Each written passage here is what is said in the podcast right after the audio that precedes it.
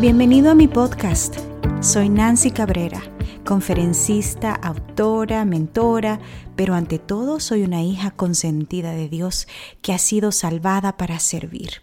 Y es por eso que deseo inspirarte a nutrir tus células y tu alma. Si buscas aprender a vivir una vida sana y feliz en cuerpo, mente y espíritu de la mano de Dios, este podcast es para ti. Cada semana compartiremos conversaciones sobre salud, espiritualidad y crecimiento personal. Gracias por compartir tu tiempo conmigo hoy. Comencemos. Hola, hola, bienvenido a otro episodio. Em, este es el episodio número 7 y vamos a hablar acerca de un hábito que marca la vida. Sientes que vives en un ambiente tóxico, asfixiante y sin salida. Y tal vez lo único que deseas es salir corriendo, huir de esa situación. O tal vez te sientes como que estás en una pesadilla de la cual quieres despertar. Yo te entiendo. Por mucho tiempo durante mi infancia y mi adolescencia viví en un ambiente así. Em, viendo maltratos, violencia, abuso físico, abuso emocional, em, ese maltrato que marca la vida, que te deja huellas en el corazón y en tu mente, que te, que te deja traumas, que te hace temblar tu identidad, que, hace, que te hace dudar, que te afecta la estima. Yo he estado ahí en ese ambiente, crecí en ese ambiente y es, es difícil cuando tienes que lidiar con una persona con un carácter eh, de esa magnitud, en donde te afecta tanto tu vida física, mental y emocional.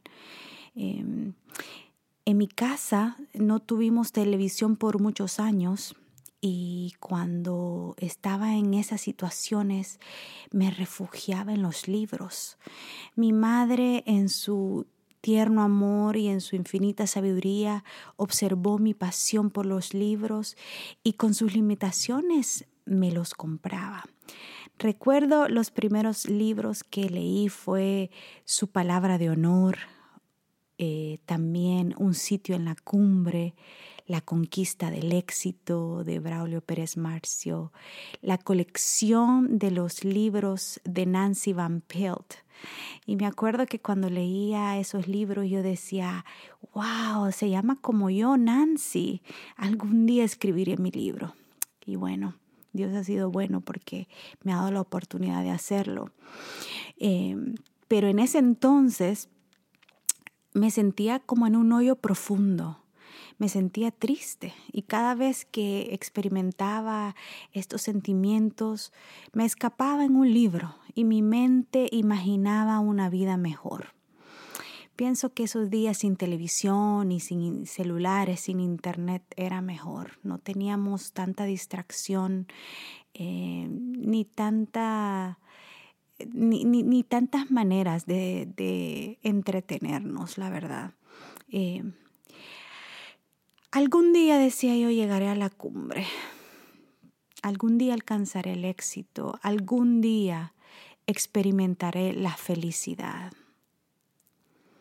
De esta forma, el hábito de la lectura ha ido moldeando mi vida. Eh, ha ido cambiando mis gustos, mis malos hábitos, un día a la vez. Y esta jornada continúa hasta que lleguemos al cielo con Jesús y Él nos transforme eh, de acuerdo a su santa perfección y a su santo carácter. Un día mi madre me compró el libro Conocer a Jesús es todo. No sé si han leído ese libro del pastor Alejandro Bullón. Y por primera vez conocí una faceta de Jesús que nunca había escuchado. Me crecí con la idea Mm, de que Dios estaba observando en el cielo cada cosa que yo hacía y cuando cometía un error, Él estaba listo para castigarme. Y crecí con esa, con esa mentalidad de miedo. Nunca había escuchado sobre un Jesús amoroso, lleno de gracia, un Jesús que me acepta tal como soy, un Jesús que me ama tal como soy. Y al leer ese librito me fui enamorando de Jesús. Pero no fue sino hasta empezar a estudiar la Biblia que mi vida realmente empezó a cambiar.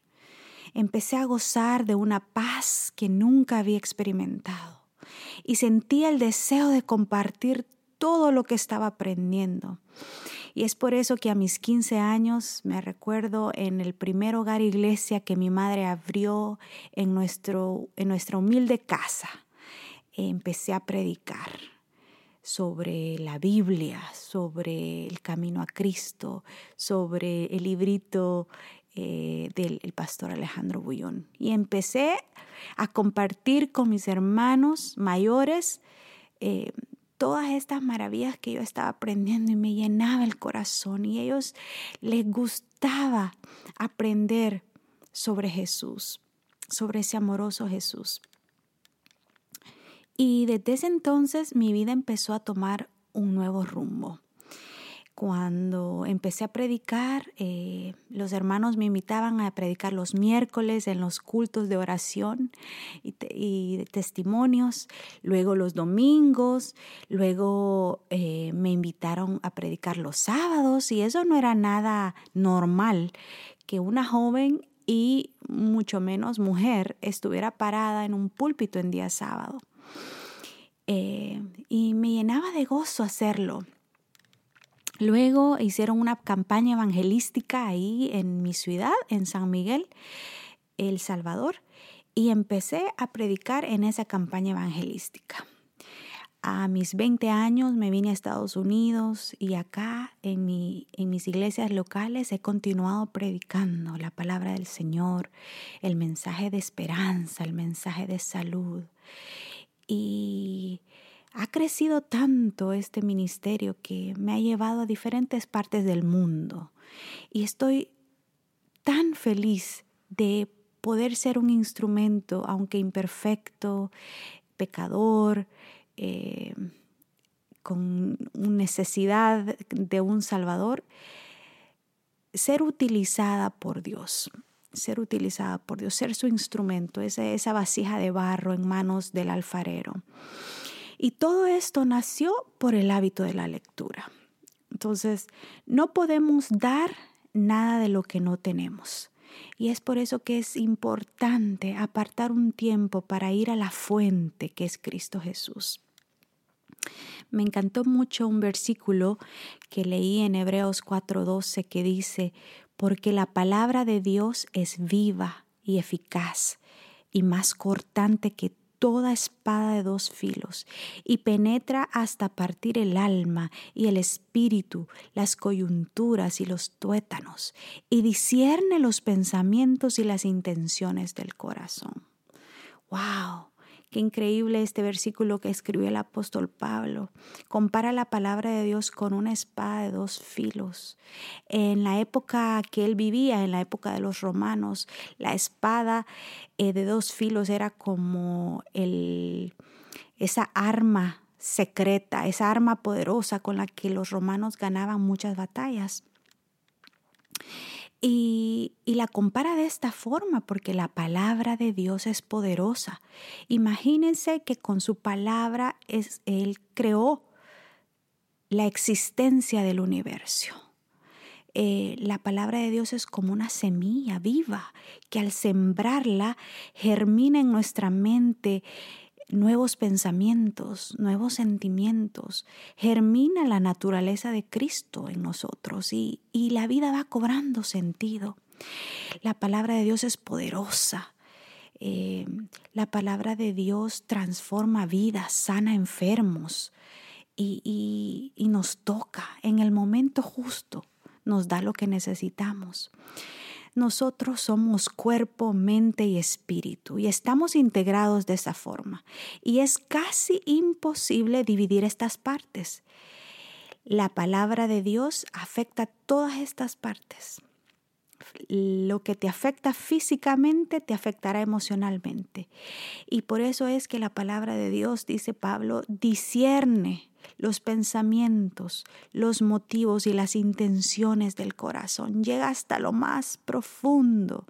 Es imposible em, separar las coyunturas y los tuétanos. Es, es, casi imposible. Requiere de un filo súper fino. Em, y es interesante cómo la palabra de Dios llega hasta ahí, hasta lo más escondido de nuestro ser la palabra de Dios nos ayuda a conocer la verdad, la verdad sobre Dios y la verdad sobre nosotros mismos. Viene a mi mente ese versículo de David que dice, ah, examíname, oh Dios, examíname, oh Dios. Porque cuando empezamos en esta jornada de tratar de conocernos es una jornada difícil y a veces dolorosa.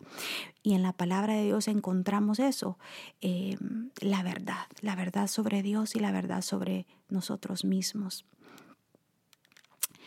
Algo que me ha ayudado a mí eh, en este hábito de la lectura de la palabra de Dios y de otros libros es que dejo eh, durante la noche el teléfono, lo dejo en la cocina, eh, afuera de mi cuarto y de mi alcance.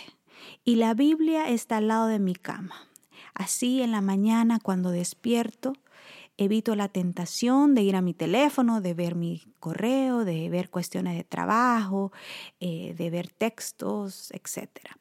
Y en la mañana entonces al despertar, oro y le doy gracias a Dios por la vida. Me cepillo los dientes, me enjuago la cara, tomo mi Biblia y empiezo a leer. Es bueno tener como un método. Yo busco temas de acuerdo a mi necesidad en ese periodo de mi vida. Por ejemplo, si me siento ansiosa y necesito paz, busco una historia o textos que hablen sobre la paz o alguna, eh, alguna promesa que abre sobre la paz. También eh, me gusta seguir el programa Reavivados por su palabra, en donde mundialmente como iglesia leemos un capítulo diario. Em, en este momento, por ejemplo, hoy leí Eclesiastés capítulo 2. Em, leo un capítulo diario, subrayo algo que me impactó y luego eh, tengo mi cuadernito como un journal, como un diario. Y ahí escribo eh, con diferentes colores. A mí me gusta escribir y me gustan los colores. Entonces, con el color anaranjado, por ejemplo, escribo un resumen de lo que acabo de leer. Con el color rosa escribo qué me está diciendo este capítulo o este versículo que me impactó sobre Dios y su carácter con el color verde escribo cómo puedo aplicar lo que he leído en mi vida. Y con el color azul escribo una oración basado en lo que acabo de leer. De esta manera la palabra de Dios se internaliza en nuestra vida, en nuestro corazón, en, nuestro, en nuestra mente. Porque si solo leemos y no hacemos nada más, eh, tendemos a olvidar. Eh, algunos estudios dicen que olvidamos el 80% de lo que leemos en dos días. Entonces, te sugiero que, apliques este método si te interesa. Si nunca has empezado a leer la Biblia, eh, sería ideal que empezaras con el libro de Juan, porque es un, Juan era un discípulo de Jesús, bien cercano a Jesús y eh, el discípulo amado, bien, bien, eh, sus, el libro de Juan es un libro que te va describiendo la vida de Jesús, el ministerio de Jesús, de una manera bien cercana, eh, bien sencilla, bien amorosa. Si te sientes triste en este momento, si te sientes deprimido, sin rumbo, sin motivación, o te encuentras en un ambiente tóxico, te invito a refugiarte en Jesús y en la lectura de su palabra. Dice el libro El conflicto de los siglos, página 88. que el esfuerzo hecho para comprender las grandes verdades de la revelación imparte vigor a todas las facultades y las fortalece. Ensancha el entendimiento, agudiza las percepciones y madura el juicio. El estudio de la Biblia ennoblecerá como ningún otro estudio el pensamiento, los sentimientos y las aspiraciones. Da constancia en los propósitos, paciencia, valor y perseverancia. Refina el carácter y santifica el alma. Recuerda que la Biblia es el único libro en la que el autor está presente al momento de leerlo. Que Dios te bendiga. Un abrazo. Hasta la próxima. Gracias por acompañarme en este episodio. Recuerda suscribirte si no lo has hecho todavía. Y si conoces de alguien que pueda beneficiarse, no dudes en compartirlo. Que la presencia de Dios llene tu vida de gozo, salud y paz. Un abrazo. Hasta pronto.